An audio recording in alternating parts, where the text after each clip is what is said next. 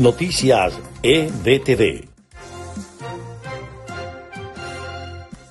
Estas son las noticias más importantes de Venezuela, Estados Unidos y el mundo a esta hora. El jefe de la delegación de la Plataforma Unitaria en México, Gerardo Blade, informó que el Vaticano y Naciones Unidas coordinarán el grupo de países amigos en el proceso de negociación con el régimen de Nicolás Maduro.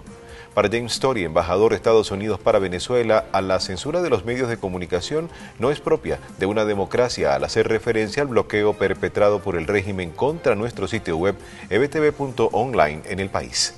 El dirigente del grupo yihadista Estado Islámico Abu Ibrahim al-Hashimi al-Qurashi murió en una operación de las Fuerzas Especiales de Estados Unidos el jueves en Siria, más de dos años después de la eliminación de su predecesor. El presidente de Argentina, Alberto Fernández, ofreció este jueves su país a Rusia como puerta de entrada a América Latina al comienzo de la reunión en el Kremlin con su homólogo ruso Vladimir Putin.